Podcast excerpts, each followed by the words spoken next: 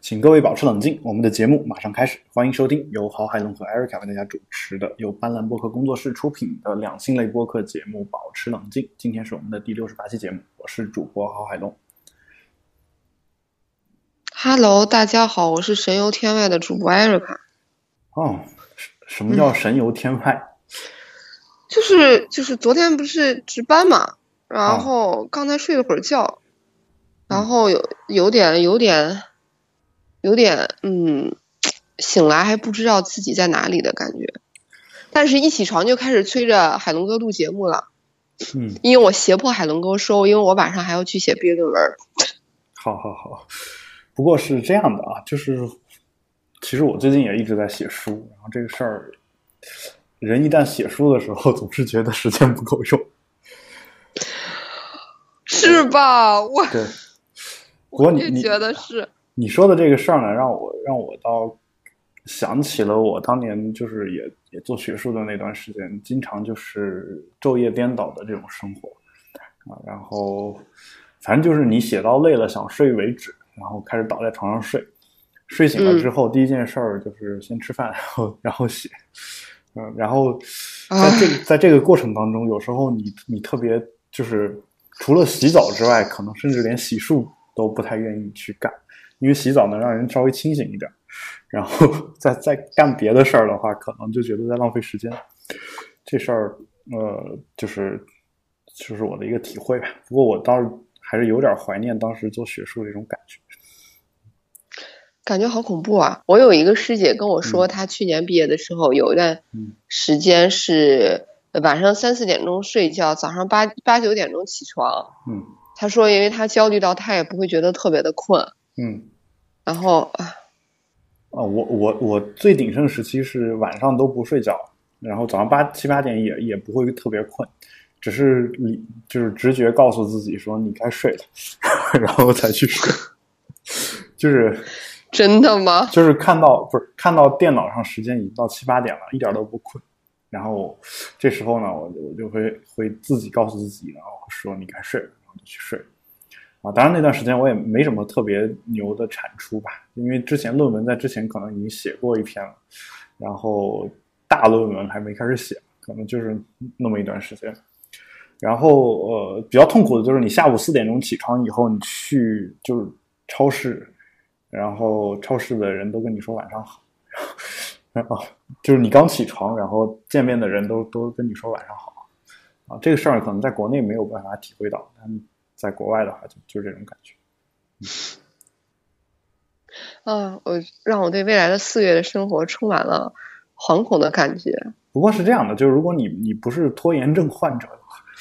应该还好，但你一旦你想拖到最后再去做的话，一般最后就是这个样子。就年轻的时候有好身体，可能这么干也没什么太大问题。啊，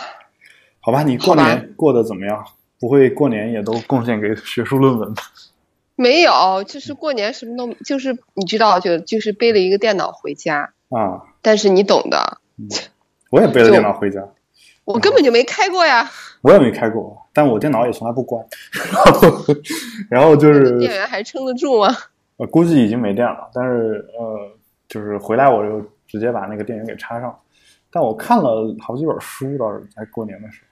但过年的时候，我会你会发现，其实我特别希望能在大年三十晚上一个人待着，然后呢学点学术性的东西，看点特别深的东西，我特别喜欢。就是真的要这么高冷吗？不，就那个时间你，你你看什么都能看得进去。就像我在上一年的，就上一次过年的时候那个时间啊，是你演然后我春晚吗？我我在看那个，我还喝了两杯酒，然后把整本的 JavaScript 那个 DOM 编程精解吧那本书看了，啊，就是虽然你真的好爱学习，我好佩服你，虽然虽然就是五体投地。虽然我看看的过程当中，我没有就是没有当时手手头没有电脑，所以没有实操啊。但是我我想的是，我先看完之后大概有个概念，啊，以后我在网上看一些代码的时候，应该没什么大问题。就呃，就当然现在还还没有做到那一点啊，就是因为 JavaScript 的那本书是其中一本比较，就是相对来说比较入门的一本书籍。啊。然后我说我在我在这个家里面看 JavaScript，然后很多人都以为我在看那个什么高级编程。对啊，真的听起来好像高级编程，所以我吓了一跳呢。对，然后以为我在看那个，但其实其实不是，因为那会儿刚好出了那本书嘛。然后，呃，但就是说，你你这次回去没有遭遇到什么跟我们节目离婚话题吗？对，类似还好吧，因因为因为因为我我上面的姐姐八二年和八三年的哥哥都还没有找对象呢。哦，这不不，你这是这个事儿让我想起了一件事儿，就是其实，在西班牙的一些地方。在过去的时候，啊，其实中国也有，就是嗯，家里面亲的哥哥姐姐如果不结婚的话，嗯，就是自己是没有办法结婚的。哦，没事他们是表的。啊，对，你们是表的嘛？但我的意思就是说，其实有西班牙之前有这样的传统，比如说，对，所以经常有，嗯，有一些这个小说里面写的桥段，就是说啊，当然这个这个事儿是我在一本书叫《故事》那本书上 看到的。就说有一些小说的桥段是经常会写说一个家里面大龄的未婚的女性啊，然后一直嫁不出去，然后小女儿也也只好在那儿就苦苦守闺中啊，就这种感觉。经常有一个这个这个事儿，嗯，没事儿，我觉得挺好的，因为我现在还还有原因，就是还可以拿毕业作为嗯挡箭牌。嗯，好，对，我会告诉他们，毕竟是一个博士毕业，不是那么轻易就让你毕业的。啊，挺好。我现在没有心思对谈恋爱。不，我现在确实没有心思，因为马上就要盲审了，你知道吗？哦。今天的节目就弥漫在一种啊，艾瑞克很焦虑的氛围中录完了。嗯嗯，其实其实还好啊，就是其实你你博士那个论文写的怎么样，然后交上去是什么样的结果，你在交上去之前，其实心里应该是有数。这个呃，读过博士的人都知道。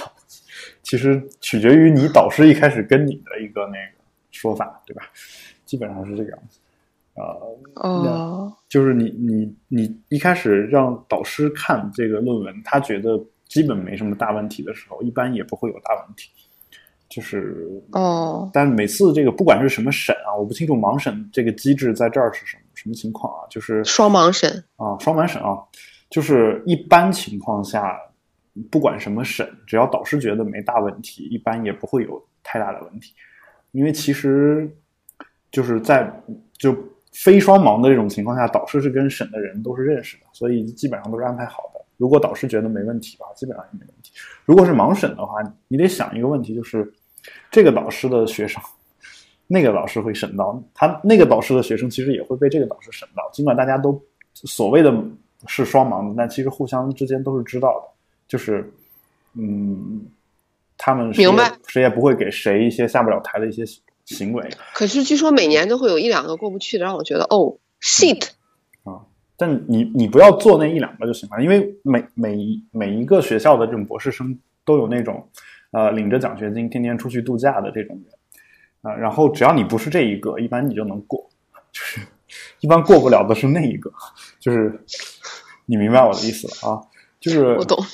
当然，我说的这些事儿呢，听上去像潜规则，但其实，其实我个人感觉其实是这个样子。就是如果导师觉得你的这个论文差不多还行的话，其实你这个论文也应该已经具备了一定的水准，所以其实也不用太担心，就是这个博士的含金量的这个问题。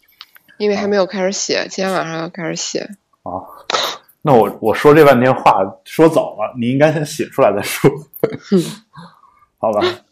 嗯，不过不过我我我这次回家呢，倒是说，嗯，你应该开始催孩子了吧？就应该不是逼婚了。对我我正想说这个事儿，其实没有，就是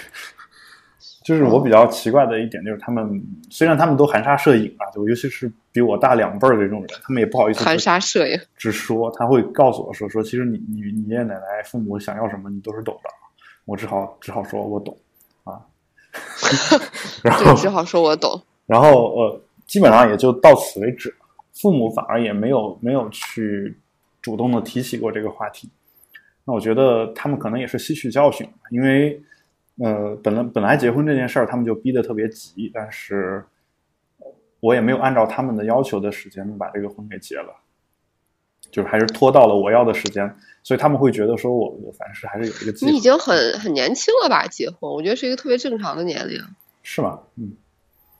闪对吧？你就比我大一岁还是大两岁来着？啊，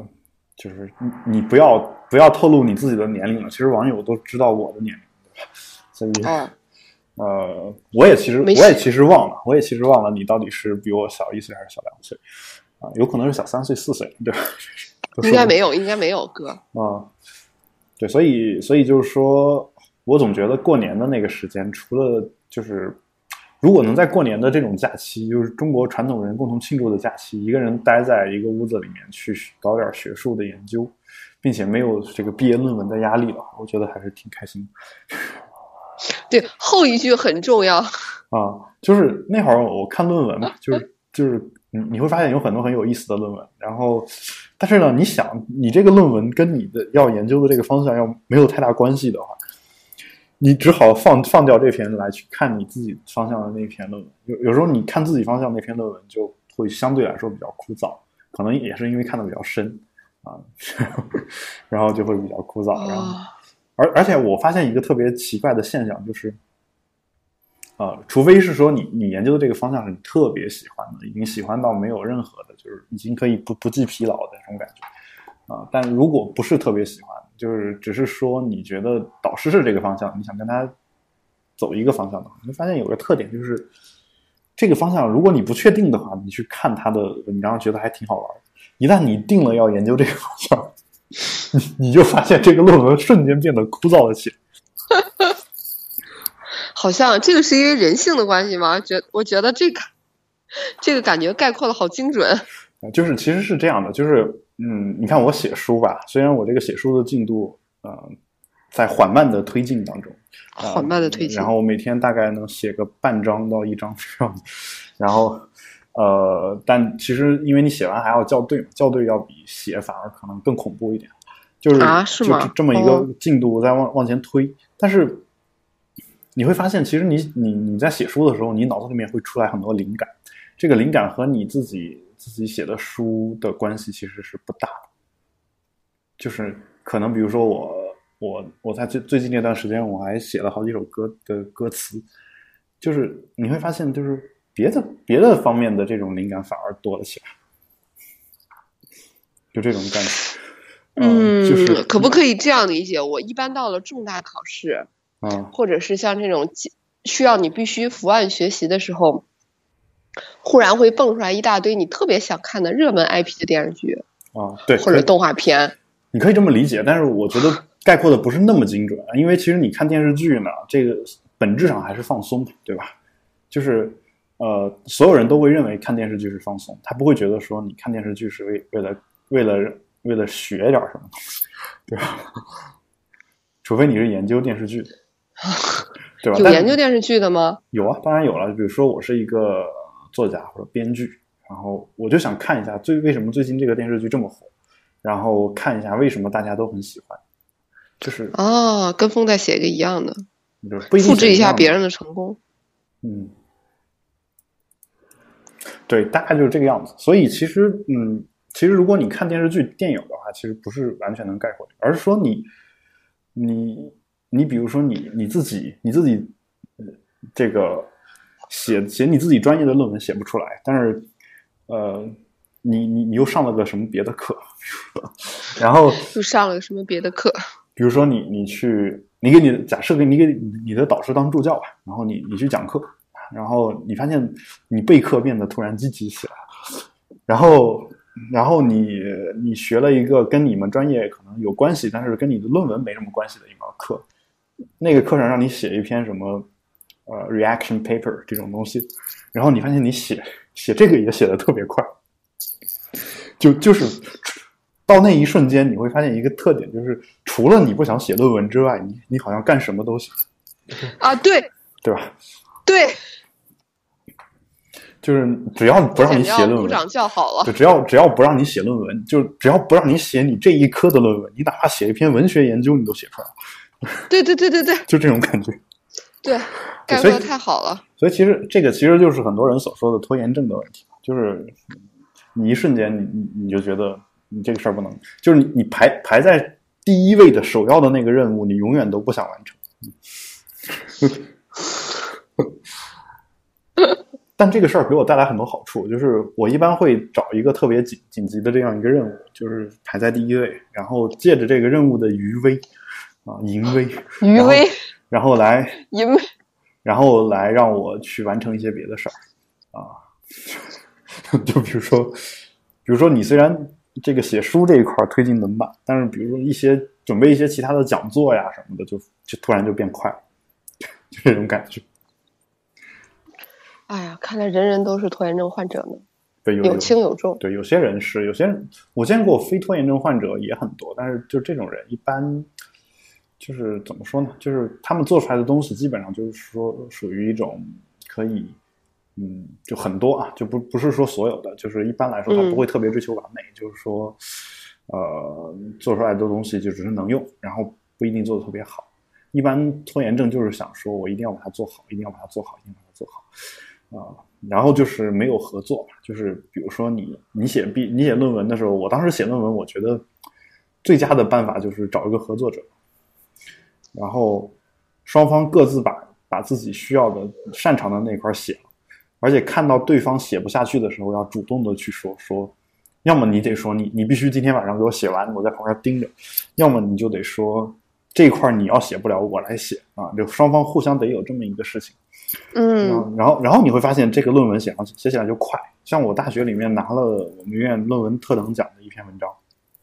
就是两个人合写的。然后那篇文章呢，其实相当于就是，呃，我跟那位合作者我说说，如果你写不动的话，你其实可以找一个合作者。然后结果一个礼拜之后，他给我打电话说，要不海龙你过来跟我做合作者。然后我就跟他跟他合写了一篇，写的过程当中我就觉得特别有意思，就是。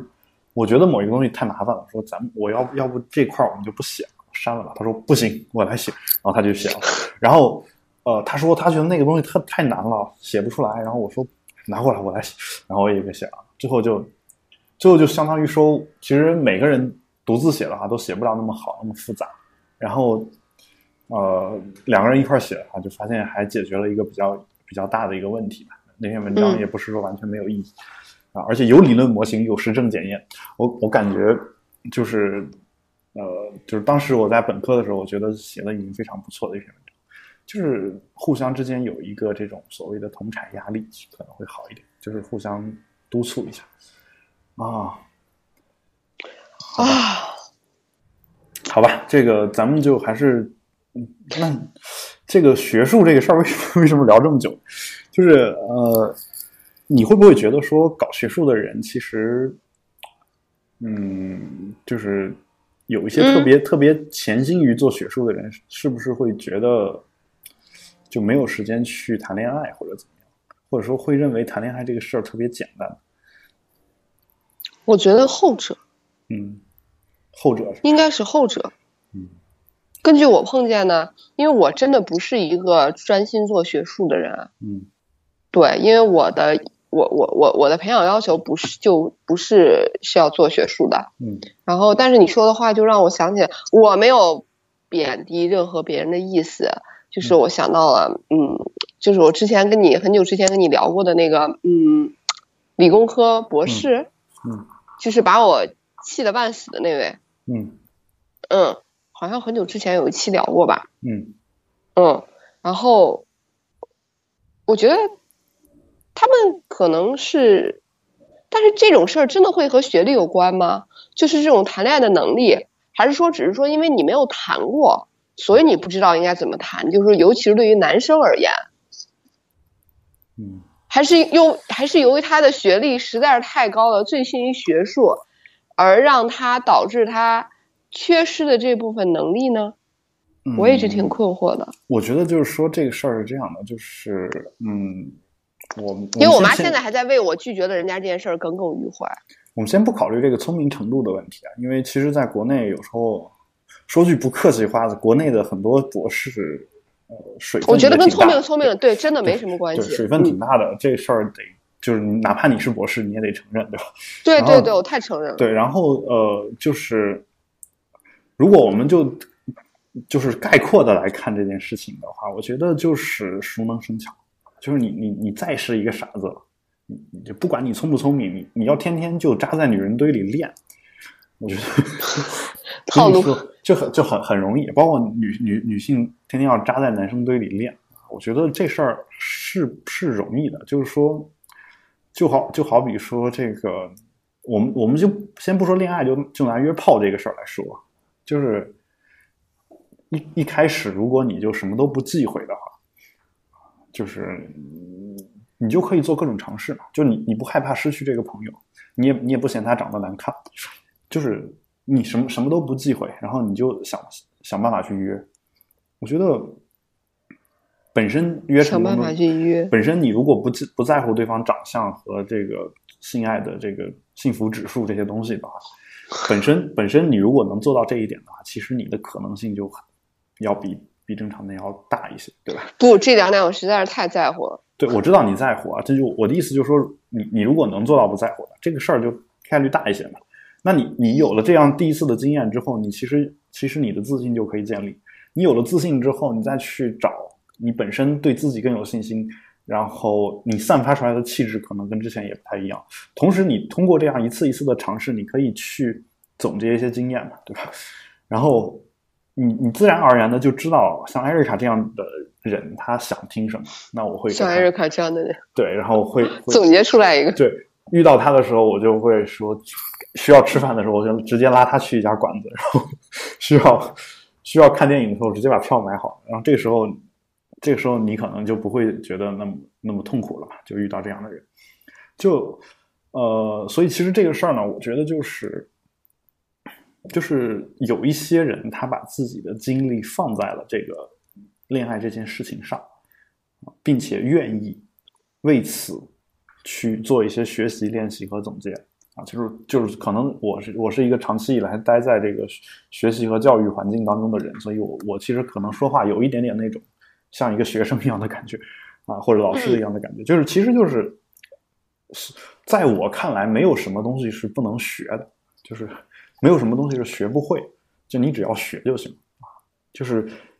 哇，我想，你对学习的态度真的好正能量。就是啊，就是呃，不，我我的意思是说，这个东西如果有人能掌握，那么就有可能会有第二个人能掌握。至于你能不能掌握，你你不试一下，你也不知道，对吧？至少至少能够做到这一点，对吧？就是说，有别人能做出来的东西，其实这个东西本身是你是可以再去学的去做。但我说的这个不是说一些虚的东西，比如说你你成功了，然后说我的成功可以复制，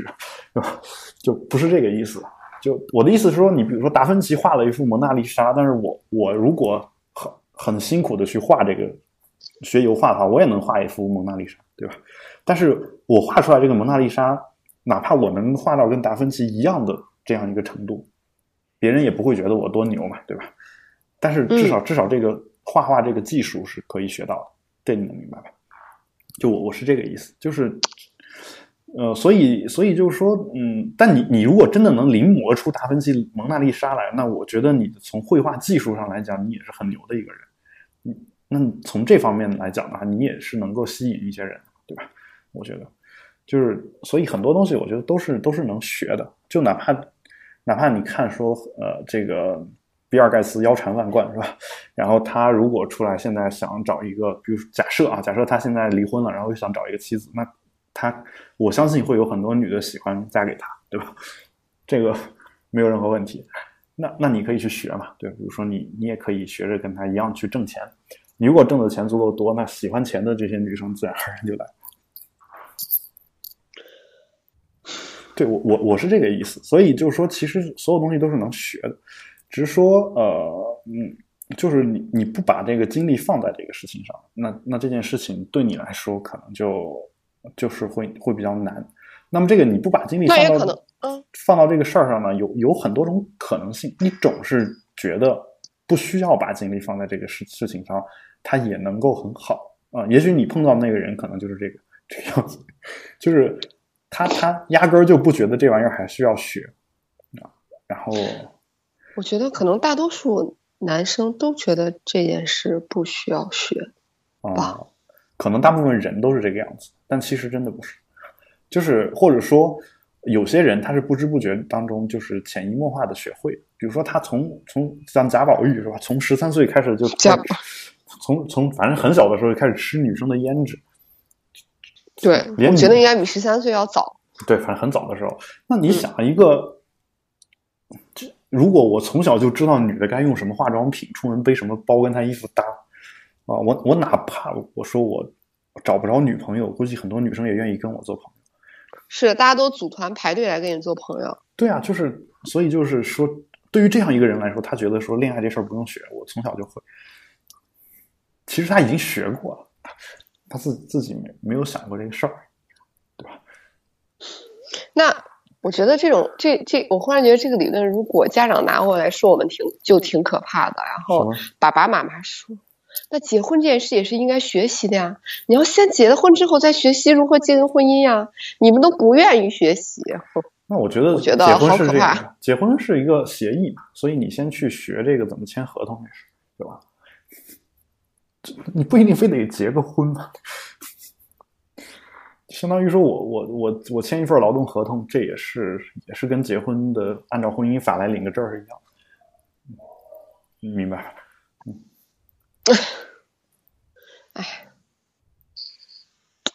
但是你已经是已婚人士了。其实好像我忽然我蓦然惊醒，跟跟您这种上岸的人讨论这种问题，好像其实没有什么意义的。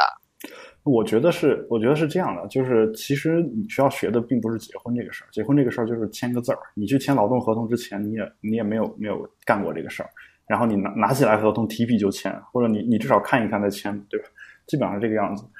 真正需要学的是你在工作当中，你需要学的是你怎么去工作，怎么我怎么工作才能不被开除啊，或者说我怎么创业才能让我这个公司活下去。那对于结婚一样的，你学的其实不是怎么去领那个证儿。那个证儿不需要学，对吧？那个那个证儿才是你从小就会的，只是说你你需要学的是两个人该如何共同生活。这个事儿其实跟跟你领不领证儿其实关系不大啊。所以在我看来，嗯，那位男生可能就没有学会怎么样跟你共同去生活，所以所以才会跟你出现这样的一些误会。你嗯不觉得吗？对，还有就是，我觉得还有一种情况啊，就是其实有一些搞学术的人真的是非常聪明的，就是你我相信像什么爱因斯坦这样的人，对吧？他你你想让他一门心思去去谈恋爱，我觉得喜欢他的姑娘会排着队来找他，对吧？他就研究这个事儿，对吧？但是有些人他不屑于去干这个事儿，他觉得说，嗯，我的聪明才智不应该花在这个事儿。我就应该去好好去搞学术研究啊，所以呢，呃，哦这种人我觉得也是有的。有吗？肯定有。然后，而且这种人就如果他他命好的话，其实他可以找到一个就是也不太管他怎么这样一个女生，就是有一些这有一些这种女性，她就是我我嫁个丈夫，我也不管他，反正他爱干干嘛干嘛，然后我在家就天天 待着就吧，或者说我我也有份自己的工作，然后这种女性也有，就是。然后还有一种就是说，嗯，你结了婚之后就发发现夫妻俩没有办法交流，啊，然后这个丈夫就觉得妻子有问题，妻子觉得丈夫也有问题，说天天就就知道钻研你那点学术的东西，就知道工作，也不想在家里，对吧？那我觉得会有这样的一种情况，但只是说后面这种可能性被很多人都忽略了。就他们，就是我现在发现一个问题，就是很多人默认结婚这个事儿非常的重要。就是都都不是我们父母那一辈的，就是说我们父母那父母那一辈先排排除不说啊，不管是恋爱还是结婚，我们我们暂时先把这两个事儿事儿等同起来，就是把它都当成是两个人长期的相处这件事儿。那么这个事情在很多人看来是很重要的，它它应应该重要到什么程度呢？重要到你应该放弃一切来去维护这样一段关系。你明白我的意思？就是。我发现整个这个舆论有这么一种倾向，就是大家会觉得说说你你哪怕你你学术能力再强，或者说你工作能力再强，然后你没有维护好家庭，这个人应该被被谴责或者怎么样，他会觉得说我为了为了这个学术或者什么样，我就应该放弃，啊为为了我家庭，我就应该放弃我的学术。如果我家里面老婆要跟我离婚的话，那我。我哪怕是诺贝尔奖得主，我也我这个生活也是不幸福的。但我在想一个问题，就是说，也许，嗯，也许婚姻破裂这件事情，就是本身就是这个诺贝尔奖得主自己计划中的一件事情。那你这样说，岂不是细思极恐的一个问题？呃，我说的是双方，就是我不一定说每某一方有这个想法，甚至我觉得说，哪怕是某一方，可能这个，比如说，因为每个人想法都会变嘛，那那很多离婚的那些人也不一定是计划好，但是如果他脑子里面已经看到了这样一种前景的话，他有可能会跟自己的伴侣去做一些沟通，或者说双方人家人家当事人双方可能本来就已经已经有这样一种感觉了。会吗？嗯，我我觉得你不是当事人，你可能可能是不知道。就有一些人，他就是和平结婚、和平分手，对吧？这种人也不是、也不是没见过嘛。就像李宗盛啊，李宗盛结两次婚也也没有人说他什么啊。而且当他接受采访的时候，他的说法也很简单，就是说，我觉得这没什么，就是只要我前妻不不对着我们的孩子骂我就行了。也就是说，其实他跟他前妻关系都挺好的，只是觉得说两个人不合适就分开，对吧？如果这些事情都是在计划当中的，或者说在预料之中的，就当有这个苗头以后，两个人做一些沟通，如果觉得能调整就一起过，如果觉得调整不了就就分开，我觉得其实也无所谓。只是说很多人就特别会会去臆想别人的一个婚姻生活，这事儿我。就是他在他们看来，离婚这个事儿，或者说婚姻破裂这件事情，就无论如何是不能接受的。就是离婚可能现在还好，就是说，比如说，呃，某一方出轨，对吧？啊，或者说双方都出轨，或者开放婚姻这种事情，很多人可能觉得就完全不能接受。我不知道你有没有这种感觉？他会他会觉得说，那那那段那段生活其实是不幸，其实是不幸。所以说，其实我们今天的主要的一个点在于，其实现在也越来越多的人选择不结婚。但是你有没有感觉，就是我我一直觉得，虽然说很多呃，不管是新闻呀、文章都在说这件事儿，你还是因为我的社交圈子太窄，我觉得周围大部分人，我的周围大部分人好像目前的婚姻还是趋于稳定的。也可能医院的人都会选择一个比较保守的生活方式吗？就是我觉得在我周围还是很多人觉得到年纪结婚就还是一件比较合情合理、比较正常的事情。呃，所以有时候好多网上说的那种啊，大家现在对婚姻不认同的越来越少，其实我是抱有一点怀疑态度了。就真的如此吗？那你周围的人会是这样吗？呃，我觉得首先周围有很多人不想结婚，这个你也能看到，对吧？只是说这个不想结婚分好几种，一种是觉得自己还没到那个时间，但我终有一天我要结，对吧？还有一种是，我的同事们都可恨嫁了。对，还有一种就是说我一定要一定要去去，我就是个不婚主义者或者单身主义者，这种人也有，对吧？就有有有这么好几种。就是说单身主义者这种人，其实在生活中就算有。很少有人会明明着说出来，因为你明着说出来这件事情会会被很多人误解，就是很多人其实不太愿意跟一个在他看来不不太正常的人去生活，对吧？就是呃，哪怕是做朋友，有有一些人是这样的，所以就说呃，有时候我们为了在别人面前表现的正常，有时候会隐藏一些自己的想法，这个你你也同意对吧？嗯。然后呃，所以这种人呢，我我见过，但是也比较少。还有一种就是我刚刚说的，说他可能觉得没有到时间。就是我我我希望我来主宰我的这样一个婚姻啊，而不是由我的父母催逼之下我去去结这个婚啊。这个里面呢，就是说，嗯，我我我需我我想把这部分人跟你所谓的恨嫁这部分人做一个比较，就是我一直以来的一个观点，就是恨嫁找不着合适的，就是就是说你你可你可以恨嫁啊，就是说，但是你你不能光恨。然后不行动啊，这个行动并不是说我随便找一个人嫁这种，因为很多人恨嫁，最后的结果就是我随便找个人嫁，而是说，我觉得呃，如果你恨嫁的话，就有可能你会做出很多的这种妥协，就随便找一个人嫁，就是这个妥协呢，有可能有一些东西是原则性啊，或者说你你可能为了为了嫁给一个你你觉得还不错的人，然后但那个人可能对你的一些做法和这个行为不太能容忍，但是你因为恨嫁嘛，然后你想说，既然这个人我觉得不错，他如果不能容忍我这个事儿的话，我改啊，对吧？或者说我我假装我没有这个习惯，但是有一些，然后我假装我能改，对，有一些习惯你你其实是改不了的，或者说很难改的。等结了婚之后，发现你这个习惯出来之后，他接受不了，然后两个人可能婚姻破裂，然后就反反正这个婚婚姻本身可能也过得不是很幸福，有可能有这种情况。那我反而的想法是什么呢？我觉得就是说，呃，你如果恨嫁，然后做一些伪装的话，其实你展示出来的不是真实的你，你会吸引一部分男人过来，但是你吸引的那个男人喜欢的并不是那个真实的你，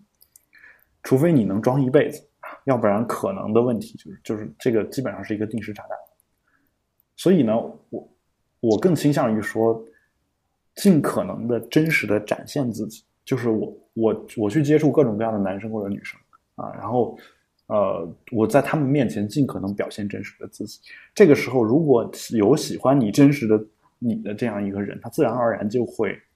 到你的身边来啊，就哪怕他不是不是要跟你结婚，不是要跟你恋爱。那么你是因为你真实的你出现了以后，别人觉得哎，这个人性格我喜欢，或这个人这样子我喜欢，他就会试图跟你去做做一些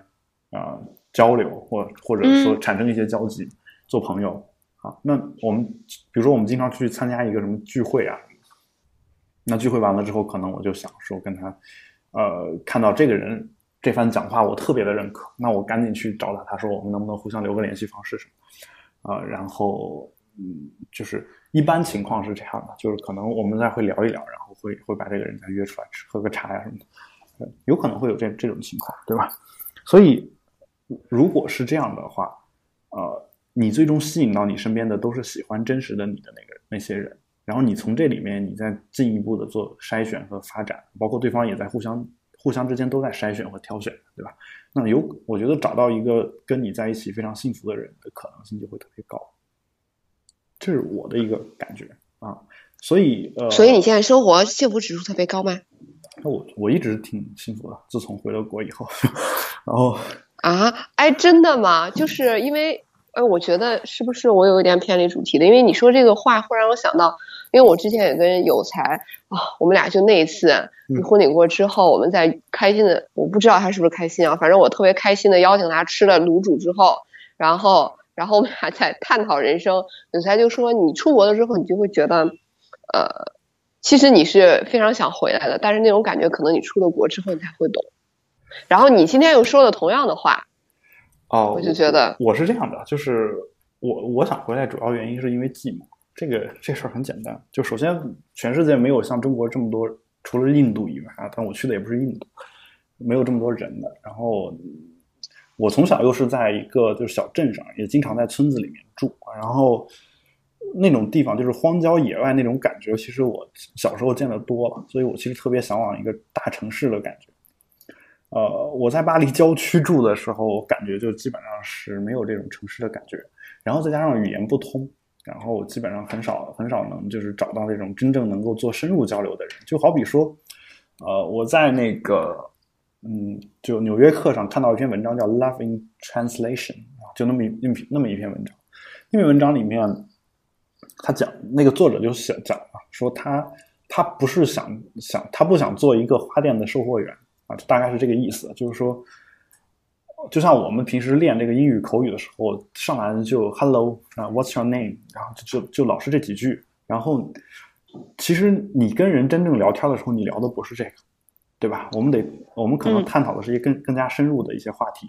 所以，如果你你不想去，呃，就是每天见一个面，说 “hello，你好”，然后我的名字叫谁谁谁，然后你叫什么名字？你来自哪里？然后就老问这种终极问题的。如果你不是想想这么去聊天的话，其实，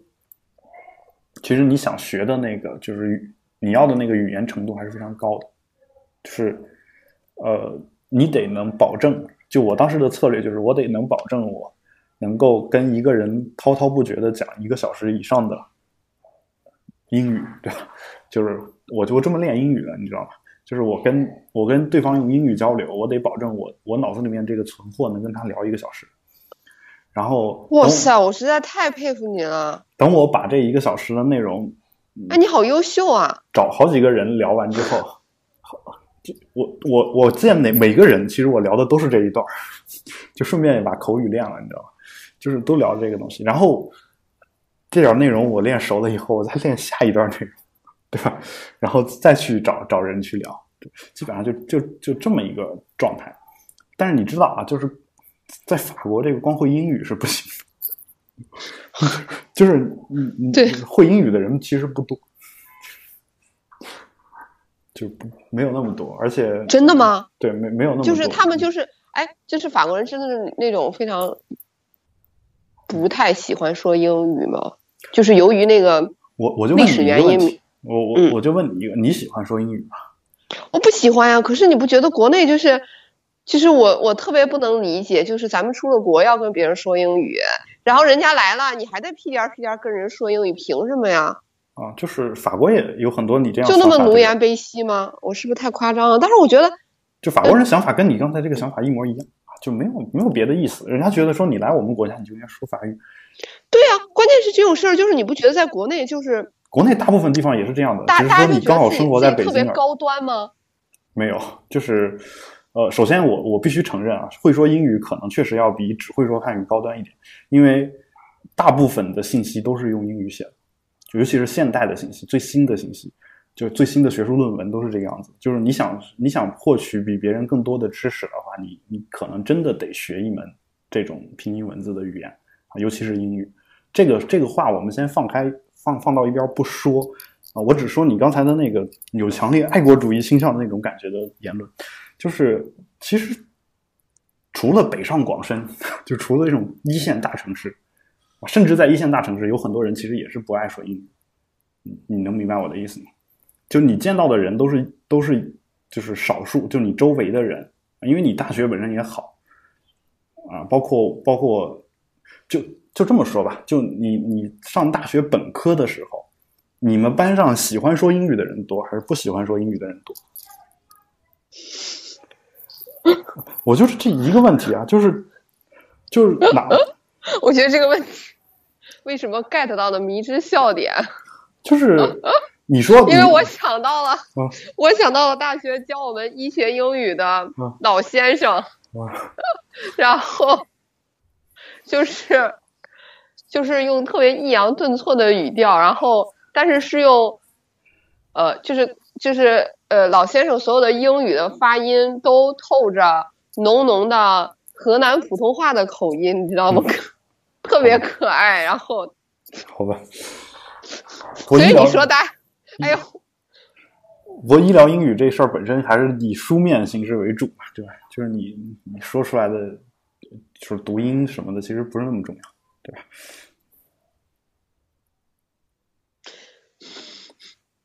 但是在我身嗯 心里留下特别深刻的印象，因为大家上那节课就是集体睡觉的，嗯，对。然后只有 只有老先生一个人，没有没有，我也在睡觉。我我我现在其实其实挺，我现在其实某种阶段上是有一些后悔的，海龙哥。嗯我虽然呃考研究生的时候或者非常努力或者怎么着，但是呃我我觉得，因为我大学时候睡的觉实在是太多了，嗯就我觉得没好好上课这件事儿，我现在其实挺后悔的。我觉得我没有特别好的、认真的去打下一个很好的基础。就是虽然说你现在你现在的医学学学习是一种专科化，嗯就是会越来越细，但是你在医学本科时候接受的整个关于医学体系的一个基础的教育，我觉得我自己还是存在问题，而且其实我现在挺后悔的，所以我想跟大家说，不要逃课，不要睡觉。可能非医学的不是这样呢，不清楚哎。呃大部分都是这样的，但我觉得就是说你你得明白自己需要学什么知识啊，把这个知识学了就行。我对于上课睡觉什么的都没什么意见，就是你只要能保证你这课的内容，首先这个内容首先是对你有用的，然后呢，呃，你你自己能学会就行。其实我我我就这两点诉求，就像我大学计算机课第一学期一一节都没去，然后我直接考九十分，这没什么没什么太难的，就是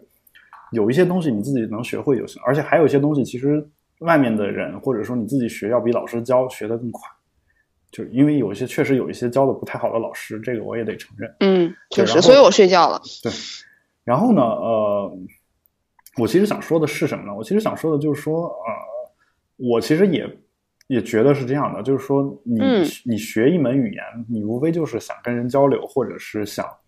获取更多的知识嘛，对吧？就是语言在我看来就是一个工具，就除排除那种就是喜欢语言的人，这种人其实在中国是少数。就你不要你不要总觉得说有些人我就喜欢法语，我就喜欢英语，这种人是少数啊。就是这种人里面这么说的，心里面真正这么想的人也不多。就是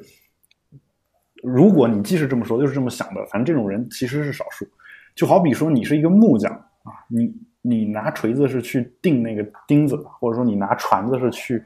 呃去把那个木头给削平的，是吧？去干这个事儿，那你你不会说我就爱上了锤子，你目的是造出来那个家具，你喜欢的是你应该做出来的那个作品，对吧？应该是这个样子。就是很多人，或者说我理解当中，很多人应该是这个样子。就是说我学英语也是为了看一些美好的用英文写成的东西，而不是说我目我的目的最终目的就是学学个英语而已，对吧？我是我是这么去想这个事情，对对对对吧？然后所以所以其实我我的态度是什么呢？我觉得首先如果这个东西只有英文的东西，那你就去看啊，反正呃。比如说这篇论文只有英文版的，而且或者说就算有其他文版的，英文版是原版啊，这个原版的信息我需要获取百分之百它的最精准的信息，那我肯定只能看英文了。那拿过来我我看不懂我就查，啊，那我通过查的过程当中看懂，那我顺便把这个英文英语的水平也就进一步掌握了。或者说我发现我查了也看不懂，那我觉得在这方面我基础有些欠缺。就好比我拿了个钉子不知道怎么按到木头里面去啊，后来有个木匠过来告诉我说你拿锤子才能钉进去。那我就我就得去找这个锤子嘛。那英语对我来说可能就是这个锤子，对吧？所以所以在这种情况下，我觉得就没什么大问题。那还有一些你说的所谓 PDR PDR 去跑上去跟外国人说话的这种人，在人群当中少数。就你别看说我们都想学英语，但真来一外国人，十个人里面有一个敢上去跟他说话的啊，就说大学稍微好一点的，可能稍微人多一点，但其实你你就人群里面你随机挑，我觉得十个人里面能挑出一个来就不错了。就是主动上去跟人说话。但是这里面又分好几种情况，一种就是说我，比如说你你你今天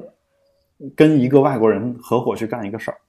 这个这个人你必须要跟他做交流，那这个时候你就想了说，那我的目的是为了在我和他之间传递信息，我想告诉他我心里想的内容，或者甚至你想跟这个人谈恋爱也行，但总之你们俩之间是要聊天的，是要交流的，对吧？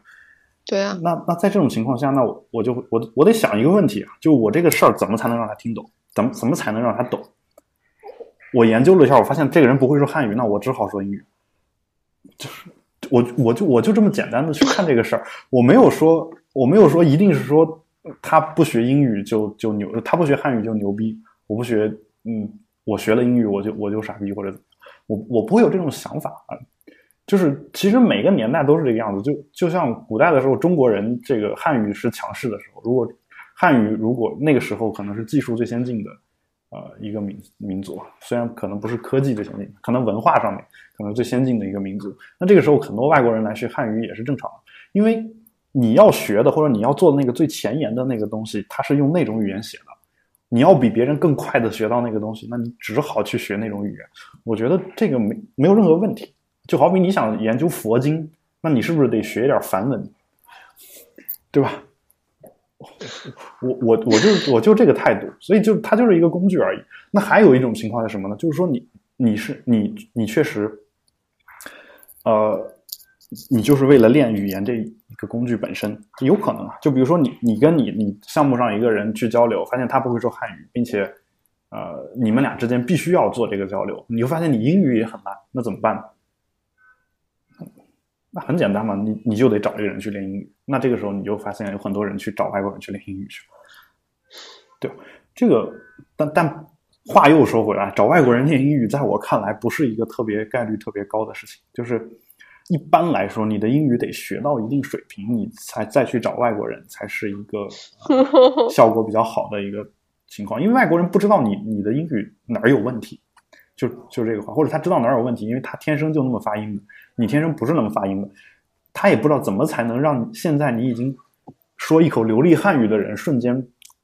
那个口型能变成说一口流利英语因为他们从小就说的是那个，跟我们就是不一样，对。对，嗯。对，对啊，对，所以其实其实就呃，就是在法国呢，我就基本上是那样一个状态，就基本上很很孤单、很寂寞，然后找不着女朋友，然后这最后一句是重点，然后呃，你可以约炮啊。确实能约到，但是就是人数有限嘛，就是语言不通，就是只能约中国人，而中国人呢，就是就嗯，你想，你你真正喜欢，就是你在意的东西太多嘛，对吧？你在意的东西多，你你你你选择的范围那你最后约成功了吗？呃，有成功过，但是就是哎，我这个问话的技巧是不是很高明？选择的范围不，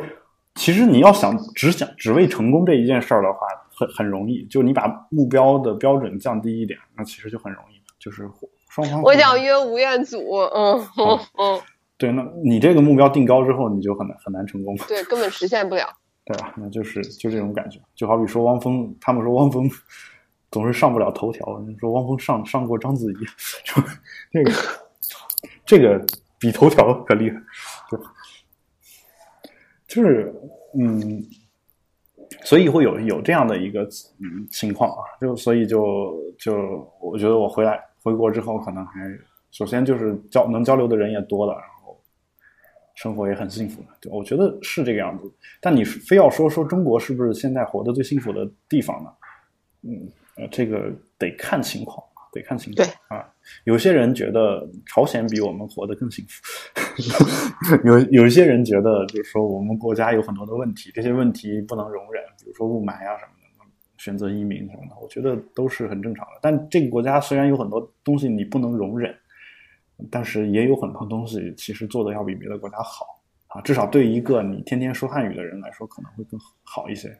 啊。还有一些情况就是你你你自己的很多家人朋友可能在这边，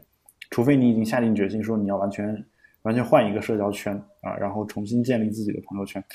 啊，那么要不然你很难就是在目前的科技发达程度下，你很难说我去了。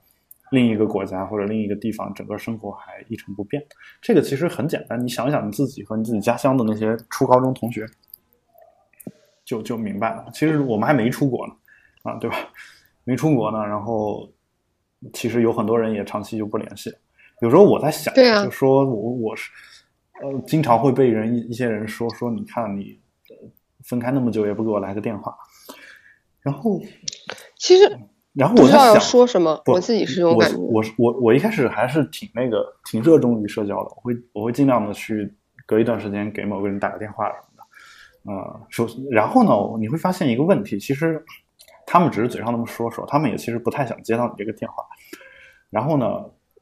反过来你再想一想，他们抱怨你不给他打电话的时候，他们也不给你打电话，就是就是就是我发现这个都是双向的，就是你你很难说是哪一方的问题。这这种事儿，嗯，就是你比如说你你你初中你你喜欢你们班一男生啊，可可能还好啊，但像像我我喜欢我们班，不，对对，我初中是暗恋我们班一个男生，然后对，但假设我我喜欢我们班一女生，然后毕业大学毕业毕业了，毕业之后，我想哎很很长时间没联系了，我要给她打电话。我比如说我我保持着每半年给她通一个电话的这样一个频率，很容易让她觉得我对她还有意思吧？你觉得？啊，对，太容易了，太容易了。要是我一定会这样认为的。对，而且这个时候万万一人家人家人家就结婚了呢，对吧？结婚了，她她老公愿不愿意我给她打这个电话还是个问题。哦，对，如果她老公又说到了婚姻的问题上。吴彦祖是吧？可能可能、啊，可能信心稍微高一点，但是如果换个别人，海龙哥录节目就得拿一个吴彦祖的小鞭儿在后面抽着我，要不然我就不好好干活儿。对呀、你你你想，我你你不觉得道理就是就是如此吗？嗯，你只要提到吴彦祖，那你说的什么都是对的。对，反正就我我的感觉就是说，你你你不跟他们联系，他们也不跟你联系。那如果你想出国的话，就面临的同样的问题。我我我当时想过这个问题，我想说，现在科技这么发达了，我想见谁，还不如来个视频聊天的这样一个事儿。我后来发现，但是我们这代人还没有特别适应视频聊天这个事儿。啊，对对对，哎你哎，我觉得你说的特别对，我总觉得这是个特别诡异的事情，因为我我我对这样的通话特别没有安全感。对，其实其实是这样的，比如说我我我明天请你去一个餐厅吃饭啊，你你肯定是愿意来的，对吧？但是我我要给你说我们来个视频聊天，你就你就会觉得很诡异，拒绝，对吧？我今天没有化妆，没有粘假睫毛，没有涂口红。我我们先你万一再给我截图的怎么办？假设你刚你给我截图，刚从外面约会回来，假设啊，你你你所有这一套都是好的，那可是我不会照啊。什么叫不会照？就就是就是不能不知道哪个角度，然后跟你的通话中是保持一个最美丽的状态。万一我要是有丑照，你给我截图了，放到网网上去怎么办？那如果约定不截图呢？就或者说，其实两个人见面也可以偷拍嘛，对吧？这你也你也管不了。但是但是性爱视频还能录呢，哈。对这个，我的意思就是说，是其实你你还是说不适应视频这种沟通方式，然后你光打个电话吧，又觉得。达不到那种特别高潮的沟通的效果。对我，我我说的不一定是男女两性或者是恋人之间，就是普通。对，就是朋友也是这样。对，打电话有时候没有面谈。对，你只能说我我面谈，但面谈我约不着人啊。我说我在巴黎，你你飞过来，我希望有一天。不，你就说我住在南五环，呃，我住在大兴，你住在天通苑，我觉得两个人能一周见一次面，那简直就是真爱。啊，你半年能见上见到一次，我觉得就不错了。而且都在北京的人反而都不见，我发现，你不觉得吗？就是你你，比如说你朋友来北京出差，然后假设海南的，然后你肯定会去来北京，那你肯定要去见一面，对。但是就北京，就比如说就是昌平的，你估计你。你一年也见不了一次，对，就就是这个样子嘛。所以后来我就觉得说这个事儿，嗯，谁也怪不着谁。但是你也不要来指责我。所以我我们其实有时候还还是特别依赖于地理位置的这个相近带来的这种人际关系。所以你会发现，你去了那儿，如果语言不通的话，你能交的朋友也就也就是那些。嗯，对，然后一直都看各种对语言很重要，出国的时候也就是那些嘛。所以，所以有才其实有时候他可能比我好，因为他英语特别好，他去的是英语国家啊。我英语还还不错，但我去的是法语国家。然后，然后就就这么一个一个区别。所以我的理解是他觉得国内好是什么？就是首先，当然想朋友是一个很大的原因。因为你在北京接触的人和在国外的任何一个其他城市接触的人，感觉是不一样的。就是你，北京是一个，我感觉北京其实是一个特别开开放包容的这么一个城市啊。就撇除政治一些因素不考虑的话，可是我觉得我在这个地方，我一直在，就是我不好意思打断你一下，我觉得我在这个地方朋友也非常的少。嗯，我觉得我有时候想，我如果有一天出国的话，我觉得没有什么区别呀。嗯，就是我你适合出国。就是就是因为我没有什么在北，因为我的朋友都不在北京，嗯，然后联系的也很少，然后在北京没有什么朋友，就是我想跟人说话的时候，我现在只能找到我一个基，就是咱俩共同认识的那个基友，那还当初不合咱俩，对，这人还这人还倒着时差，你给他发一个，你就觉得下再回就是第二天了，完了他还在考试，对吧？然后我发现就是当你想说话或者吃饭的我自己。就只剩了一个基友，嗯，完了，这人在石景山，然后没了。我觉得咱们保持冷静，听友见面会，这个势在必行，马上马上得马上得开始举办了。就是我觉得说，就算我们不举办，你多多报名参加点这种活动。然后，所以我就我就觉得，我好像是不是对我这种人来说，出国或者在国内，然后。也许或者说结怎么样的婚都无所谓，也许是好事儿。就是你你去了国外之后，不会有那么强烈的落差感，是。而且你去了去了美国以后，比如说啊，假设你去了美国，然后你可能反而跟你那个好基友成了一个国家的，对，感觉特别亲切。对，所以所以其实其实还好。呃，但我想说的是什么？我想说的是。我所谓的开放包容，指的是北京什么样的人都有，只要你啊，耐对这个我同意。耐心的去发现，你会发现总能找到跟你有共同语言的人嘛。就是再加上中国人多，就北京，你你你假设你是一个特别不正常的一个小众的人，你在北京能找，对北京也不会有人会特别首先不会有人怪你对，然后就是你也能找到跟你一样不正常的小众的人，而且发现这这波人还特别多，就是然后你跟他们去去交流、去接触就好，对，所以嗯，没什么大问题，我觉得，嗯，就是就这种感觉，但你你去了国外不一样。就是国外能跟北京相比的城市，我听说也就是纽约和巴黎，但是巴黎呢，我又在郊区住着，然后因为学东京呢学业压力比较大，啊，东京也算，就是就这种啊，就巴黎可能还不太有纽约那么好，就是嗯就北京是是是所谓北北漂比较多嘛，北漂这帮人是干嘛的？就是一些在一些在常人看来可能不太正常的人，叫北漂啊，就是嗯就我也是北漂，我就我也算了，就是什么意思呢？就是说，我就从事普通工作的人，我先不说，他里面有大量的这种艺术呀、文艺青年啊，对吧？有搞各种就是这种，就是小众的这种人会比较多，你明白吧？就同性恋也也挺多的，然后，当然可能东南沿海那那边的这种开放程度可能更高一点，但就是说会有这种这种情况，所以你想啊，在这样一个环境下，如果你刚好是一个小众的人，你去了一个另外一个地方，你就会不适应。像我在巴黎郊区的时候，我我我的我虽然也有很多很很好的朋友，但是我发现他们都跟我不一样啊，他们都跟我不一样，并不是一个问题，但是你你总是希望能找到一个跟你比较像的这么一个人，能跟你有更加深入的交流，你明白我的意思？嗯，就就比如说，对，不是一类人，你觉得跟他没有办法交流，我我就举个很简单的例子，比如说我我我的软件全是正版，然后就就这么一件事儿也能跟他们就是嗯产生一些矛盾，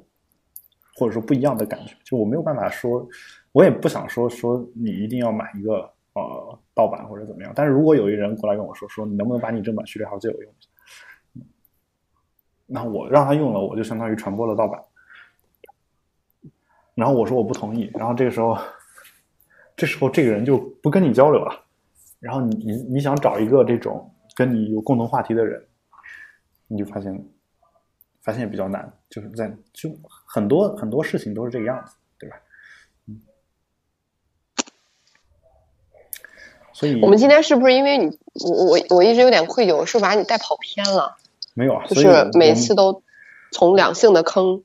我们今天的这个两性的话题就是人人们为什么不再结婚？这个这个话题，这个话题是由李李银河老师写的。这个因为因为其实过年这两天我我就是也因为也没什么别的事儿，然后去看了一下那个奇葩说啊，就看了一期，然后李李银河刚好出现了，呃，讲了一下这个婚姻制度必将消亡啊这么一个事儿。然后这个事儿呢，其实它里面讲我还的内容是抱着将信将疑的态度。他在这里面他所讲的这个内容啊，就是其实就跟我们今天要今天放的这篇文章，我们会放到 show notes 里面，教人们为什么不结婚的内容是差不多的，所以我把它放到这个地方。还有嗯你相信婚？姻？你相信婚姻必将会消亡吗？我相信啊，因为他说的消亡不是说彻底没有，而是说他只是两个人示威，对示威，或者说两两个人关系的一种。这个在国外已经是这样了。可能在我身边是不是确实是根本没有呈现出来这种一种趋势，就是让我总觉得我自己心内对不合理的婚姻是特别抗拒的，但是我总觉得我周围的人真的是就是真的是循规蹈矩的生活。Oh no，除外一些外科大夫，我是不是要泄露一些医疗圈子的事儿？还是不要说了？嗯你十年前嗯见、你在十年前，你能想象现在智能手机这样这个样子？哦，真的不能。不能吧？你在上初中的时候，你你你会觉得我觉得手机应该诺基亚那样的。你在初中的时候，你会觉得手机普及程度能到现在这个程度？不能，那个时候连小灵通都，哦小灵通竟然脑海中还能存在着这么久远的词，我已经我以为我已经把它从我的大脑里面删除了。你在上小学的时候，你能想象你这辈子能经历家里安装固定电话，并且最后家里又把固定电话撤了，整个这个完整的生命周期？